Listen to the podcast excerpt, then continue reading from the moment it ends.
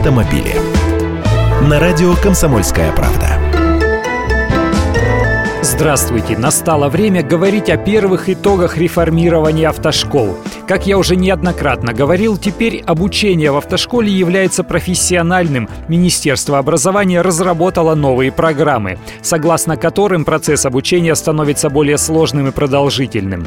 Только все действующие автошколы в обязательном порядке должны пройти процедуру проверки, это называется выдача согласованных программ подготовки. И занимается этим ГИБДД.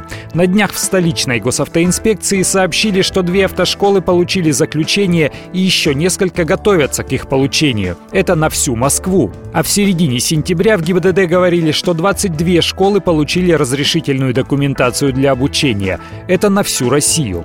То есть капля в море менее 1%, ибо автошкол в стране более 11 тысяч. Остальным, получается, работать нельзя, то есть выпускников этих автошкол попросту не будут экзаменовать в ГИБДД.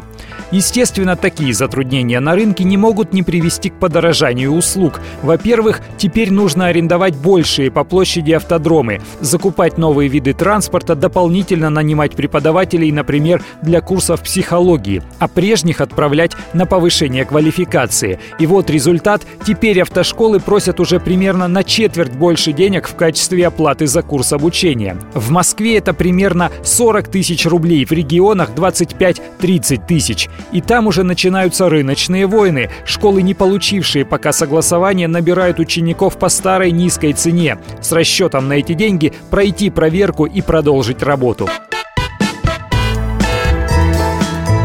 Автомобили.